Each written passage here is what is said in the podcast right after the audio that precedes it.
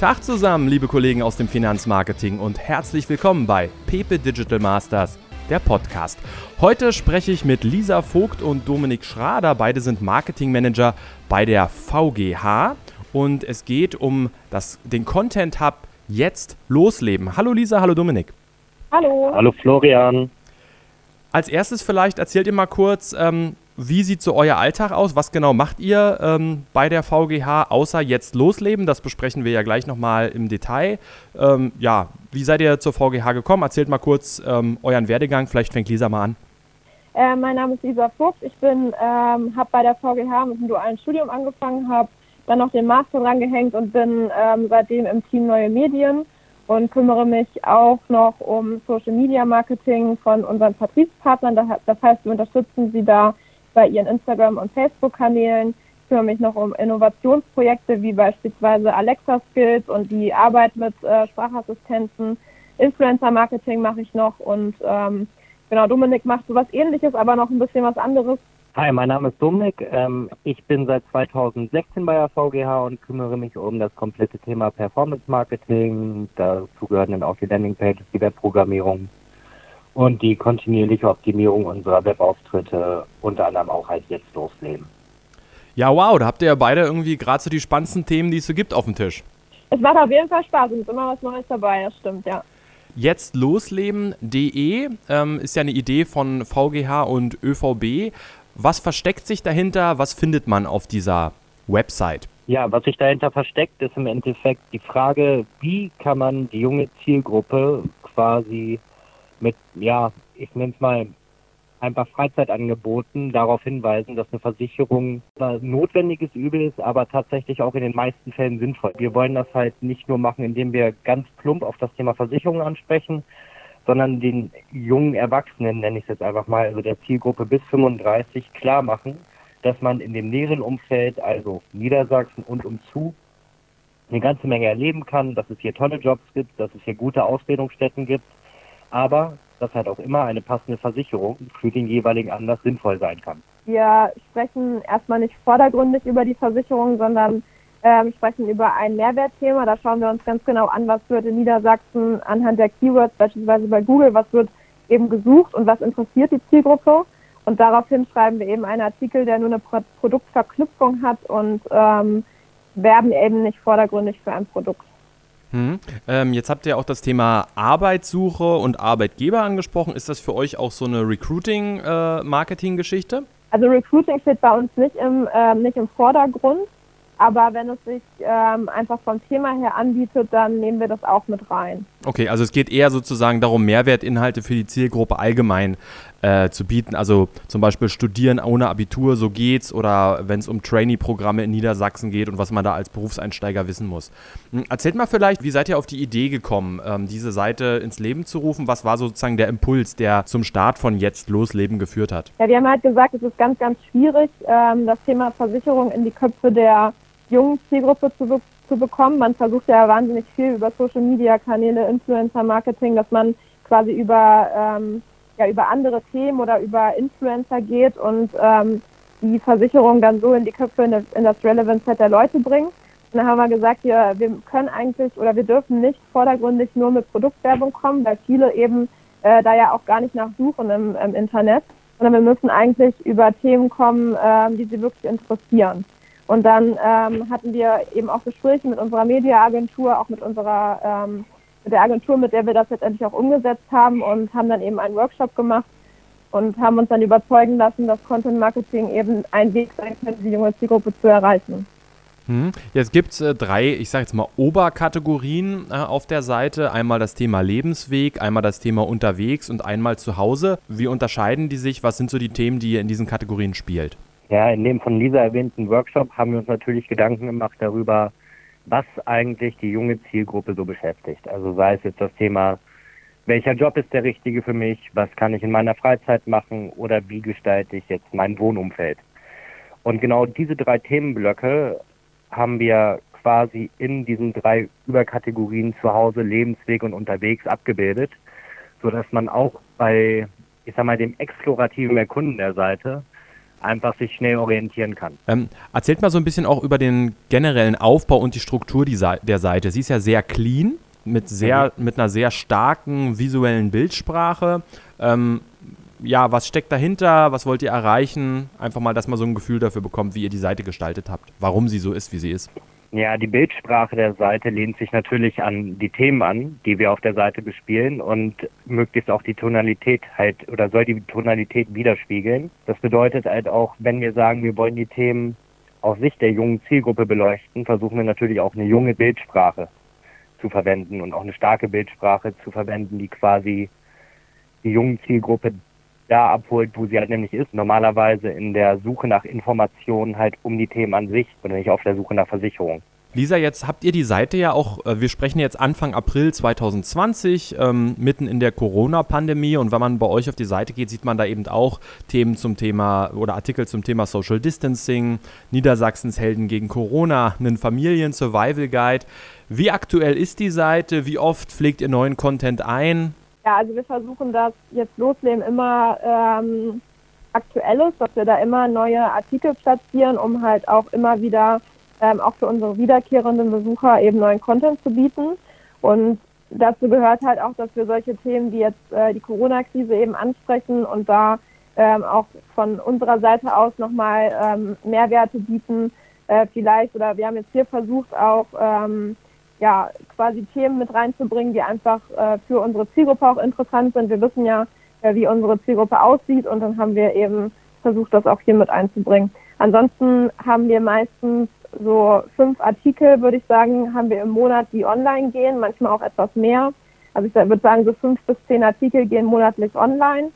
Da haben wir eben so eine Redaktionskonferenz, besprechen die Themen und dieses Mal war eben auch das Thema Corona dabei. Mhm.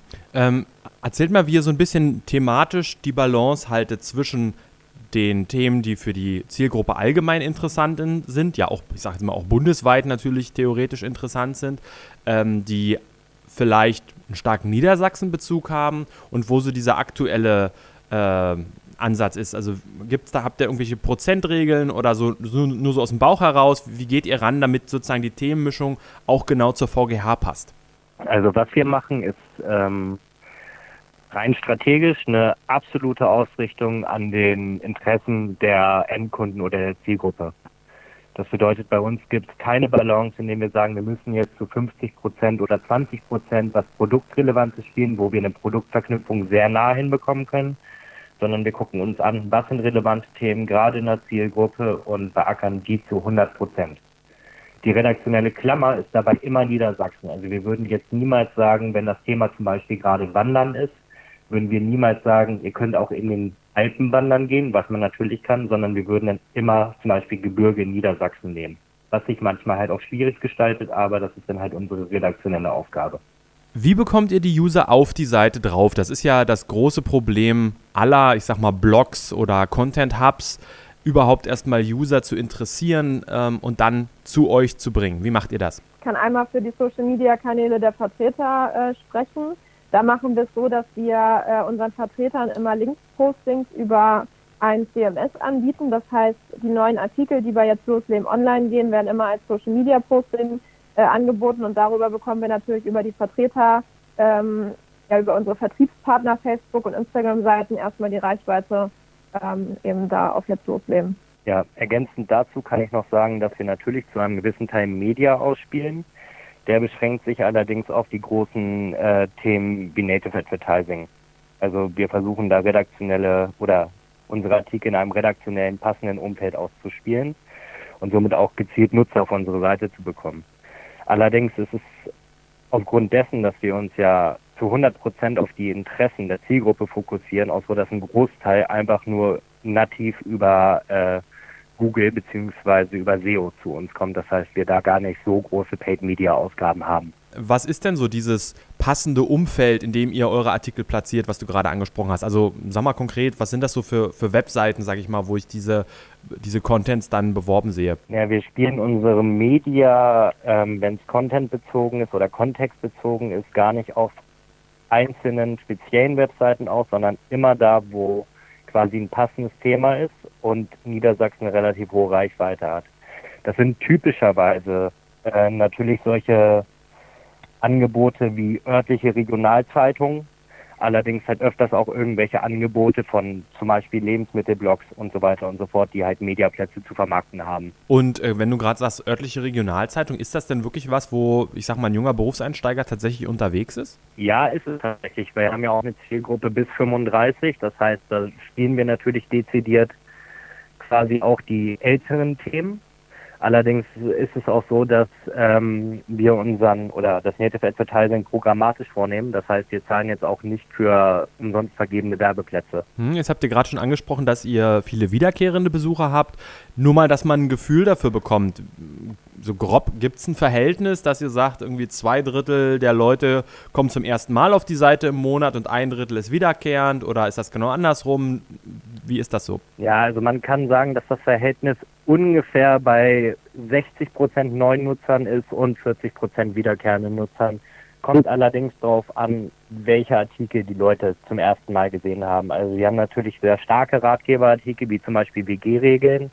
Und wir merken, dass von solchen Artikeln die Leute wesentlich häufiger zurückkommen, als von anderen Artikeln, wie zum Beispiel, ich sage jetzt mal, Ausflugstipps. Habt ihr für euch insgesamt so Themenwelten gefunden, die besonders catchy sind, wo also Berufseinsteiger, weil das wäre ja jetzt für unsere Hörer auch interessant, wo Berufseinsteiger besonders, äh, ich sag mal, treu drauf reagieren? Nee, Themenwelten an sich gibt es da nicht. Das hat wirklich was damit zu tun, wie gut der Artikel jetzt gerade in den Kontext passt, den wir rausgefunden haben und äh, inwiefern der Artikel denn auch, ich sage jetzt mal, Hilfscharakter hat. Es gibt natürlich jetzt gerade so die Artikel zur Corona-Pandemie haben natürlich einen großen Hilfscharakter, von der wir uns natürlich auch eine relativ hohe Wiederkehrerrate quasi erhoffen. Allerdings, ob das wirklich so ist, kann man immer erst im Nachhinein feststellen. Wenn, wenn ihr sagt, ähm, das war jetzt sozusagen organisches, äh, organische Besucher, die ihr da holt, ähm, die Mediakanäle, die ihr spielt. Lisa, du hast ja gesagt, ihr macht natürlich auch viel über Social Media und hier ist, ist ja sicherlich die Besonderheit, ähm, du hattest schon angesprochen, dass ihr viel über die Vertreter auch arbeitet. Wie zentral mhm. könnt ihr steuern? Wie individuell müsst ihr dann vielleicht auch die einzelnen Kanäle bedienen? Ähm, es ist ja, stelle ich mir jetzt recht kleinteilig vor. Genau, also bei uns ist es so, dass ähm, unsere Vertretungen, wir haben ungefähr 500 Vertretungen, die werden über ein CMS ähm, oder denen wird über ein CMS eben äh, Content bereitgestellt, unter anderem auch die Postingsvorlagen. Und äh, da bekommen Sie von uns im Prinzip einen Posting-Text inklusive dem äh, Link zu der Jetzt Losleben-Seite. Und die Vertreter selbst können das Ganze aber auch nochmal individualisieren. Und da merken wir einfach, dass die Vertreter natürlich sehr dankbar sind, wenn sie von uns Vorschläge bekommen und auch, äh, sage ich mal, fertige Postings an die Hand bekommen, äh, was sie dann eben für ihre eigenen Seiten nutzen können. Und der Vorteil ist ja eben, dass wir schon rausgefunden haben, dass das Artikel und Themen sind, die, die Leute auch wirklich interessieren. Wir wissen ja, dass danach gesucht wird. Und ähm, von daher sind wir da eigentlich ganz zufrieden und die Vertreter auch, dass sie das dann von uns nutzen können. Jetzt würde mich mal interessieren, wir hatten schon über die Bildsprache gesprochen. Arbeitet ihr ausschließlich mit Stockmaterial ähm, oder sind das auch, habt ihr als VGH einen riesengroßen Bilderpool, wo ihr euch bedient? Weil die Bilder, die ihr nutzt, die haben ja einen sehr speziellen, ja sehr hippen, sehr coolen Look, sage ich mal. Wo kriegt ihr die her? Ja, wir nutzen tatsächlich fast ausschließlich Stockmaterial. Ähm, sind da aber immer sehr penibel, was die ähm, Fotoauswahl angeht. Also da legen wir sehr viel Wert drauf, dass die Bilder eben in dieses Design passen und auch, wie du sagst, so ein bisschen äh, so, eine, so ein eigenes, ähm, ja, so eine eigene Atmosphäre ähm, schafft auf dem Hub. Und es ist so, dass wir jetzt ähm, aber schon angefangen haben, auch mal mit Influencern zu arbeiten. Da haben wir so eine eigene ähm, Videoserie gemacht, Wildes Niedersachsen heißt das.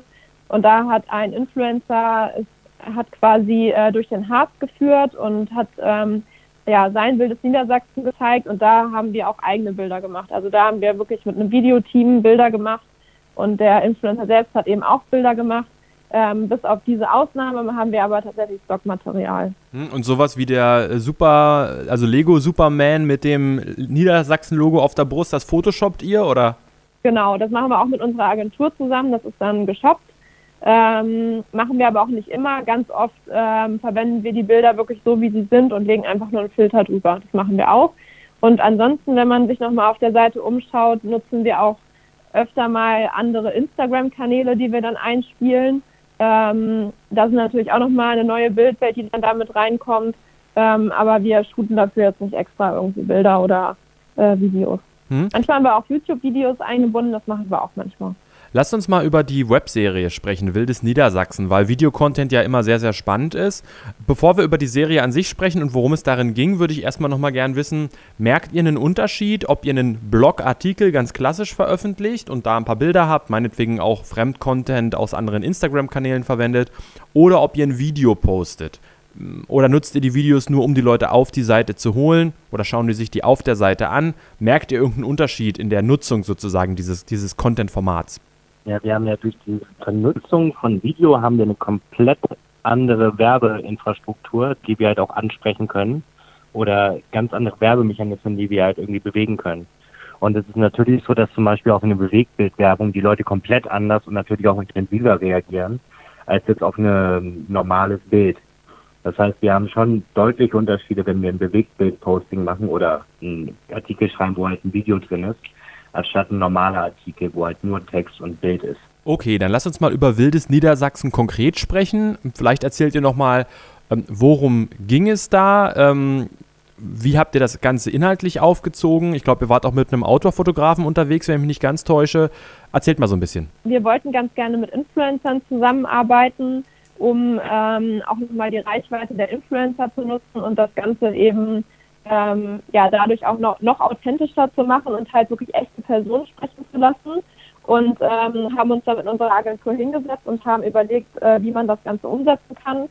Parallel hat uns die Agentur auch empfohlen, dass wir mehr, deutlich mehr Bewegtbild machen. Also das, das sieht man ja auch, wenn man sich mal äh, die Fachartikel und so weiter anschaut, dass eben Bewegtbild äh, wirklich äh, empfohlen wird, dass man da viel, viel mehr macht. Und dann wollten wir die beiden Dinge eben zusammenbringen und haben uns entschlossen, mit ähm, kleineren Influencern, also Mikro-Influencern zusammen so eine Bewegtbild oder so ein Bewegtbildformat auf die, ähm, auf die Spur zu bringen zum Thema Bildes Niedersachsen. Das hatte Dominik ja vorhin auch schon erwähnt, dass für uns Niedersachsen eben so eine thematische Klammer ist, die wir immer wieder auf jetzt losleben auch aufgreifen und die ähm, für uns essentiell ist. Und dann haben wir uns überlegt, dass eben diese Influencer ihren Teil des Bildes Niedersachsen oder von, vom Wilden Niedersachsen zeigen. Ein Teil der Serie ist jetzt schon online, da hat ein Influencer eben den Harz gezeigt. Und ähm, wie gesagt, der hat auch, ähm, also der hat jetzt noch ein paar mehr Follower. Ich glaube, der hat 80.000 ähm, gehabt. Wir haben aber auch mit zwei anderen noch ähm, gedreht, die hatten deutlich weniger Follower. Uns ging es wirklich darum, ähm, sag ich mal, die Authentizität von diesen Menschen zu zeigen. Da ging es uns gar nicht so sehr um die Follower und um die Größe der Community. Das ist ganz kurz interessant, wenn ich einhaken darf. Habt ihr denn gemerkt, dass die Anzahl von deren Followern Auswirkungen auf eure reale Reichweite hinten raus wirklich hatten? Oder kann man sogar sagen, es lohnt sich vielleicht sogar mit Mikroinfluencern zu arbeiten, weil die im Zweifel vielleicht, ja, ich sag mal, auch kostengünstiger sind, vielleicht auch äh, einfacher im, im Handling sind. Äh, die Großen sind ja fast alle schon bei irgendwelchen Agenturen äh, unter Vertrag. Ähm, sind die Reichweiten dann vergleichbar oder sagt ihr schon, nee, nee, also ein richtig reichweitenstarker, bekannter Influencer, der bringt ja also fünf oder zehnmal so viel Traffic auf die Seite wie ein kleiner Mikroinfluencer. Wir können es jetzt ähm, speziell für jetzt losleben noch nicht ganz vergleichen, weil eben erst ähm, ein Teil der, der Videoreihe online ist. Ähm, aber wir wissen aus anderen Influencer-Kooperationen, dass die Größe des Kanals schon ausschlaggebend für die Reichweite ist, die, ähm, die danach entsteht. Ähm, definitiv. Allerdings ist es halt, wie du schon sagst, wenn du halt einen kleinen Influencer hast mit einer kleinen Reichweite oder mit einer kleinen Community, diese Community aber sehr interaktionsstark ist, dann hat man damit eigentlich auch teilweise schon sehr, ähm, ja, sehr viele Erfolge zu verzeichnen, weil einfach die Community, auch wenn sie klein ist, dann meistens eben zu 100 Prozent klickt und ähm, man bekommt natürlich diese Reichweite auch viel, viel günstiger. Hm. Ich würde sagen, es kommt gar nicht unbedingt auf die Größe der Community an, sondern eher auf die Qualität der Community und auf äh, die Interaktionsfreudigkeit. Hm. Äh, du sagst gerade Erfolge. Wie bewertet ihr den Erfolg ähm, von jetztlosleben.de? Was sind da so eure, ich will jetzt gar nicht sagen KPIs oder Messkriterien, ich will jetzt gar nicht wissen, ne, wir haben so und so viele Besucher oder dies oder das, sondern was macht die Seite für euch erfolgreich? Wann seid ihr sozusagen, wenn ihr einen Monat zurückschaut oder wenn ihr einen Jahresrückblick macht, wann seid ihr für euch zufrieden? Ja, wann sind wir von uns oder wann sind wir mit uns zufrieden, ist eine gute Frage tatsächlich, weil das Thema Content ja immer sehr, sehr viele weiche Faktoren beeinflusst. Und ohne jetzt genau ins Detail zu gehen, haben wir halt innerhalb einer Marktforschung festgestellt, dass diese Artikel doch schon einiges bringen, was ganz, ganz harte KPIs angibt, wie zum Beispiel Kaufwahrscheinlichkeit. Andererseits muss man natürlich mittelbar auf die einzelnen Artikel das Ganze runterbrechen und sagen, um was geht's da? Da geht's halt ganz klar um Verweildauer, da geht's darum, wie viel Prozent der Leute kommen halt wieder auf den Content Hub und generell auch wie viele Leute kommen halt natürlich auf diesen Artikel an sich. Also ohne Media. Mhm. Lisa, wie gliedert sich denn jetzt Losleben in die allgemeine Social-Media-Strategie von euch ein?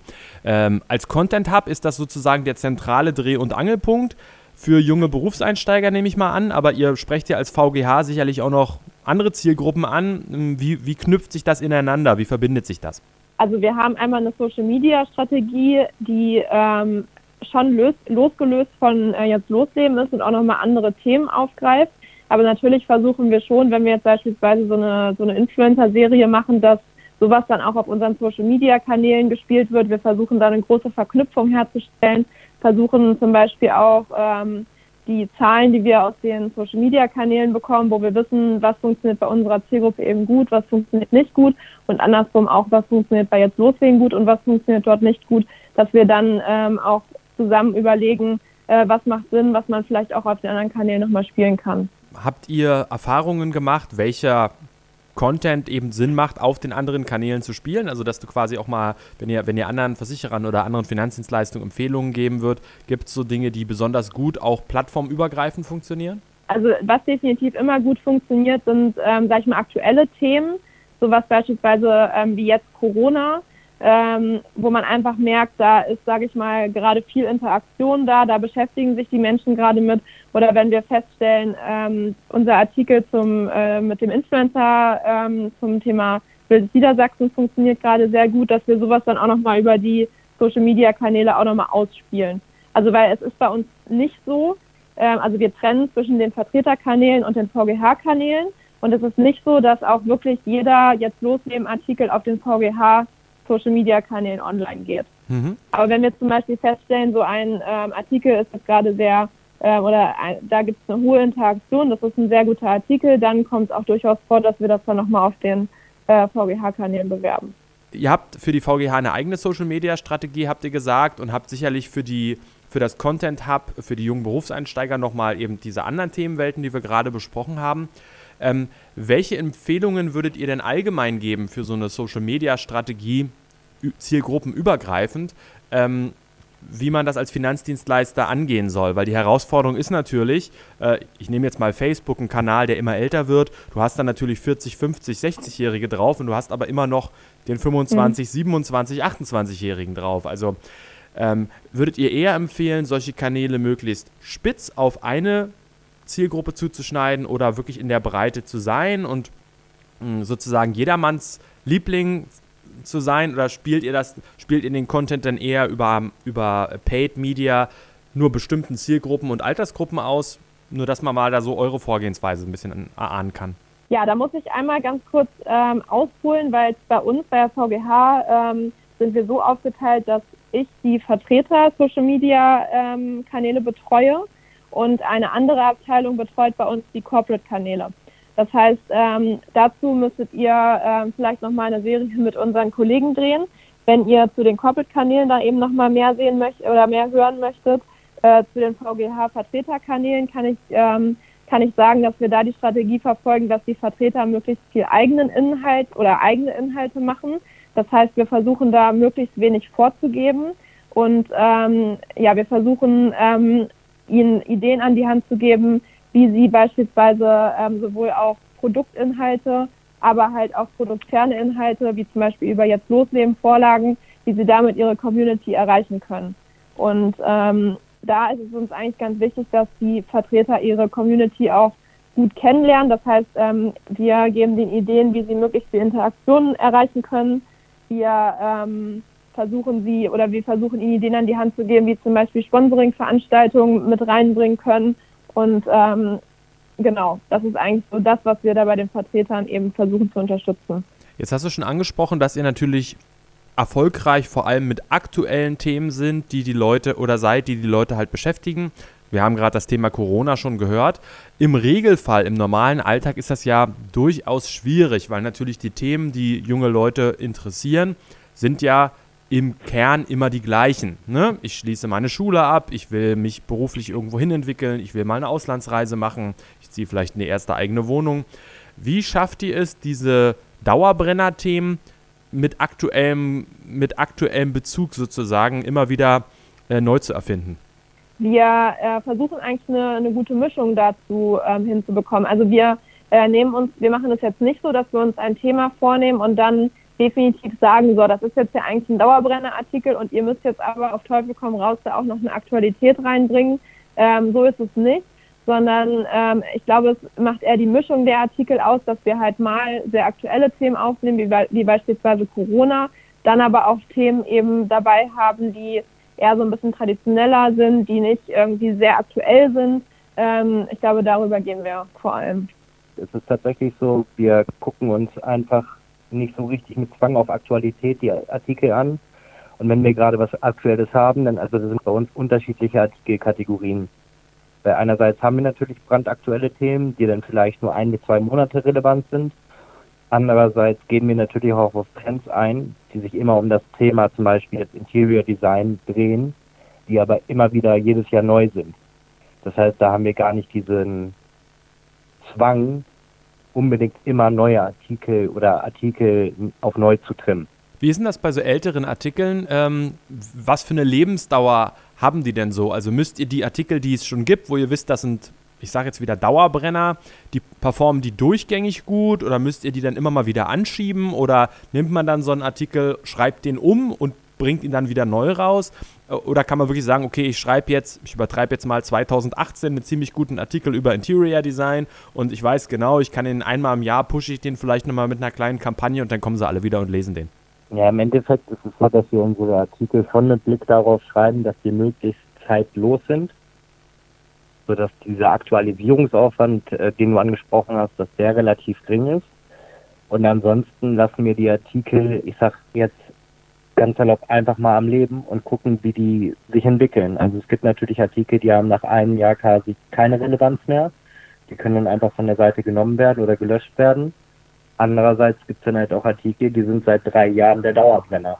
Was versprecht ihr als VGH euch insgesamt von dem Projekt jetzt losleben.de? Ist das Branding, Imagewerbung? Wollt ihr die Zielgruppe auf euch aufmerksam machen und tatsächlich in Produkte überführen. Es gibt ja schon diese blauen Infoboxen, wo dann drin steht, jetzt hol dir eine Auslandsreiseversicherung oder hol dir eine Unfallversicherung oder sowas. Also das bietet ihr ja schon auch an. Wo ist da so euer, ja, euer, euer Ziel sozusagen? Also ich glaube, das größte Ziel ist das Thema Aufmerksamkeit, äh, also Awareness gewinnen in der jungen Zielgruppe, wo wir eben wissen, die erreichen wir mit klassischer Produktwerbung sehr schwer. Das gar nicht.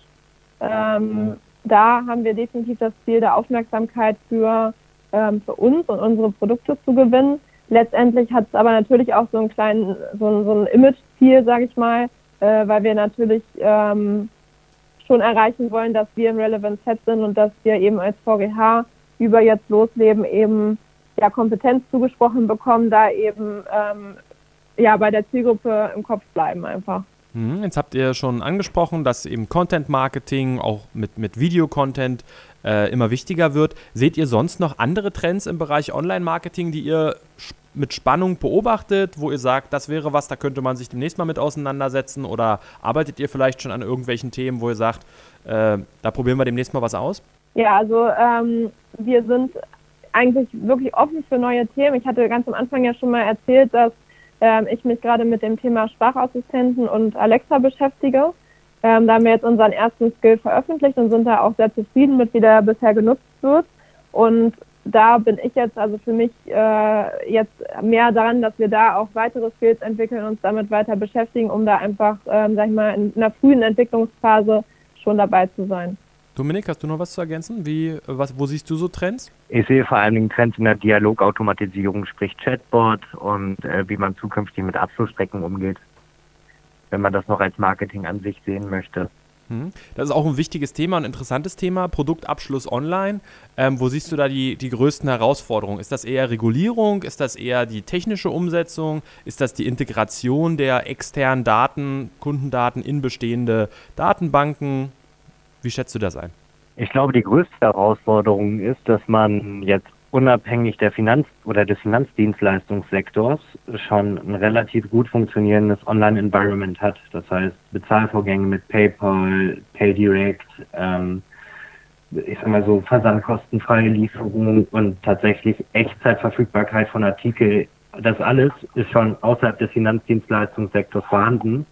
Und wir tun uns relativ schwer damit, äh, wirklich diese Innovationszyklen ja einfach nachzuvollziehen und die auch wirklich dann zu adaptieren. Das heißt, Anbieter wie Amazon oder Shopify haben halt im Zweifel zwei bis drei Neuerungen in ihren Shops pro Woche, während der ganze Finanzdienstleistungssektor für so Neuerungen zwei bis drei Monate braucht. Und das erhöht natürlich einfach oder das Gap zwischen der normalen Online-Experience und das, was Finanzdienstleistungs Unternehmen, sei es Check24 oder auch wir halt anbieten, das Gap wird halt immer größer. Mhm. Lisa, du hast vorhin schon beschrieben, wie vielseitig und umfangreich dein Aufgabenbereich ist, den du betreust. Wie hältst du dich äh, up to date? Was für Informationsquellen liest du? Äh, Gibt es irgendwelche Blogs, Podcasts oder was auch immer, ähm, wo andere Kollegen vielleicht auch sagen, Mensch, da halte ich mich auf dem Laufenden?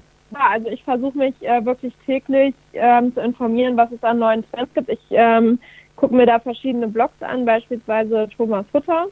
Ähm, seinen Blog lese ich sehr gerne, weil er immer sehr aktuell auf neue Themen im Social Media Bereich eingeht. Ähm, was so rechtliche Themen angeht, lese ich ähm, Schwenke ganz gerne, der auch verschiedene Themen nochmal aufgreift.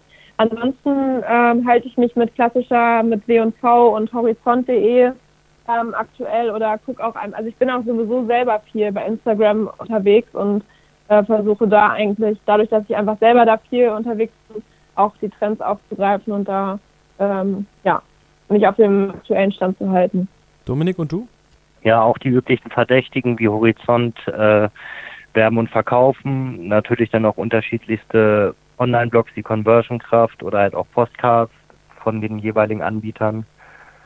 Ähm, ansonsten einfach aufmerksames Surfen und aufmerksames Konsumieren der eigenen Werberezeption. Gerade Finanzdienstleister und Versicherer tun sich ja oft schwer damit, junge Zielgruppen erfolgreich anzusprechen. Aus eurer Erfahrung, was sollten unsere Hörer, Entscheider in solchen Unternehmen mitnehmen, damit es vielleicht ein bisschen einfacher geht, ein bisschen erfolgreicher klappt? Wo würdet ihr sagen, ähm, so macht man es richtig? Das ist eine schwere Frage. Ja, ich würde halt, ja, sag mal. Was meinst sagst du? Also mein Tipp an die Finanzdienstleistungsunternehmen, die versuchen, junge Leute zu akquirieren, ist nicht anbiedernd sein. Es bringt nichts, wenn man seine Marke, die man sich über Jahre oder Jahrzehnte aufgebaut hat, die vielleicht auch ein bisschen, ich möchte einmal mal sagen, konservativer ist, auf einmal komplett umkrempelt und dann jung und hip zu sein, weil das meistens nicht authentisch wirkt. Und ich glaube, Authentizität ist mit das größte Gut, was man auch Jugendlichen angedeihen kann. Ja, bin ich genau der gleichen Meinung und äh, würde aber noch hinzufügen, ähm, auch wenn es wahrscheinlich äh, schon, schon oft gesagt wurde, aber ich glaube, man muss sich auch manche Dinge einfach mal trauen und nicht äh, zu viel hinterfragen, sondern wirklich manchmal ähm, Dinge einfach testen, gucken, wie kommt das Ganze an. Das machen wir bei unseren Artikeln zum Beispiel auch so, dass wir manchmal nicht ganz wissen, ist das jetzt was, was viel äh, annimmt, was eben gut ankommt und dann testen wir es einfach aus. Das bedingt natürlich auch ein anderes Mindset. Ne? Gerade Finanzdienstleister und Versicherer wollen ja oft auf Nummer sicher gehen. Äh, und dieses Ausprobieren mhm. ist natürlich vielleicht, vielleicht nicht in jedermanns DNA. Ne? Ja. Das stimmt, ja. Allerdings ist das unabdingbar für einen Erfolg, weil im Endeffekt betreten wir ja alle eine Straße, die so davon noch nie irgendwie betreten wurde, weil, dass man sagt, wir brauchen jetzt eine Zielgruppe, die sich im Endeffekt nicht für unsere Dienstleistung originär interessiert. Das gibt es halt eigentlich so nicht. Äh, Von daher gibt es da keinen anderen Weg als ausprobieren. Schönes Schlusswort. Äh, vielleicht eine Sache noch zur aktuellen Situation äh, rund um die Corona-Pandemie. Nun haben wir ja äh, gerade in diesen Zeiten verstärkt gemerkt, äh, auch die letzten haben jetzt verstärkt gemerkt, wie wichtig digitale Kanäle sind, um Kunden anzusprechen. Merkt ihr einen Unterschied, wenn ihr eure Kanäle anschaut, was die Besucherzahlen angeht, einfach weil die Leute jetzt alle zu Hause hocken? Ähm, oder ist alles wie immer, ähm, nur dass ihr sozusagen ja, während die Kollegen im Homeoffice sitzen, ihr vielleicht sozusagen noch mehr zu tun habt als vorher? Oder äh, spürt, ihr da, spürt ihr da einen Unterschied, dass die, dass die Wichtigkeit von digitalen Kanälen für die Unternehmen, auch für die VGH natürlich, gerade in diesen Zeiten noch zunimmt? Ja, also merken wir ganz deutlich, gerade bei den Vertriebspartnern, die eben ihre eigenen Social-Media-Kanäle betreuen, die sind, ähm, die haben momentan ein hohes Interesse daran, ihre Kunden über die Social-Media-Kanäle zu erreichen, beschäftigen sich auch ganz viel mit den Netzwerken. Viele haben jetzt begonnen, ein eigenes Netzwerk dann, also oder einen eigenen Kanal noch zu erstellen. Von daher ähm, haben wir gerade gut zu tun. Aber es ist ja auch wichtig und auch richtig, dass ähm, man jetzt eben auch in diesen Zeiten die digitalen Kanäle nutzt. Okay. Lisa Vogt, Dominik Schrader, ganz herzlichen Dank äh, für das Gespräch, für die Einblicke, die ihr uns gewährt habt äh, in jetztloslegen.de, das Content Hub oder den, sagt man eigentlich der Hub, das Hub? Euer Content ja. Hub, in, in, euer okay. Content Hub ähm, und natürlich auch in eure kleine Webserie Wildes Niedersachsen. Wir sind gespannt, was sich da noch entwickelt. Und ähm, ja, macht's gut, bis bald mal wieder. Danke bis bald. Dir. Ciao. Das war Pepe Digital Masters, der Podcast. Ich würde mich freuen, euch auch bei unserer Konferenz zu treffen. Am 3. September kommen die Pepe Digital Masters erstmalig nach Heidelberg. Trefft dort die Macher der innovativsten digitalen Vertriebs- und Marketingkampagnen bei deutschen Regionalbanken und Versicherungsunternehmen. Wir hören uns und wir sehen uns. Bis dann!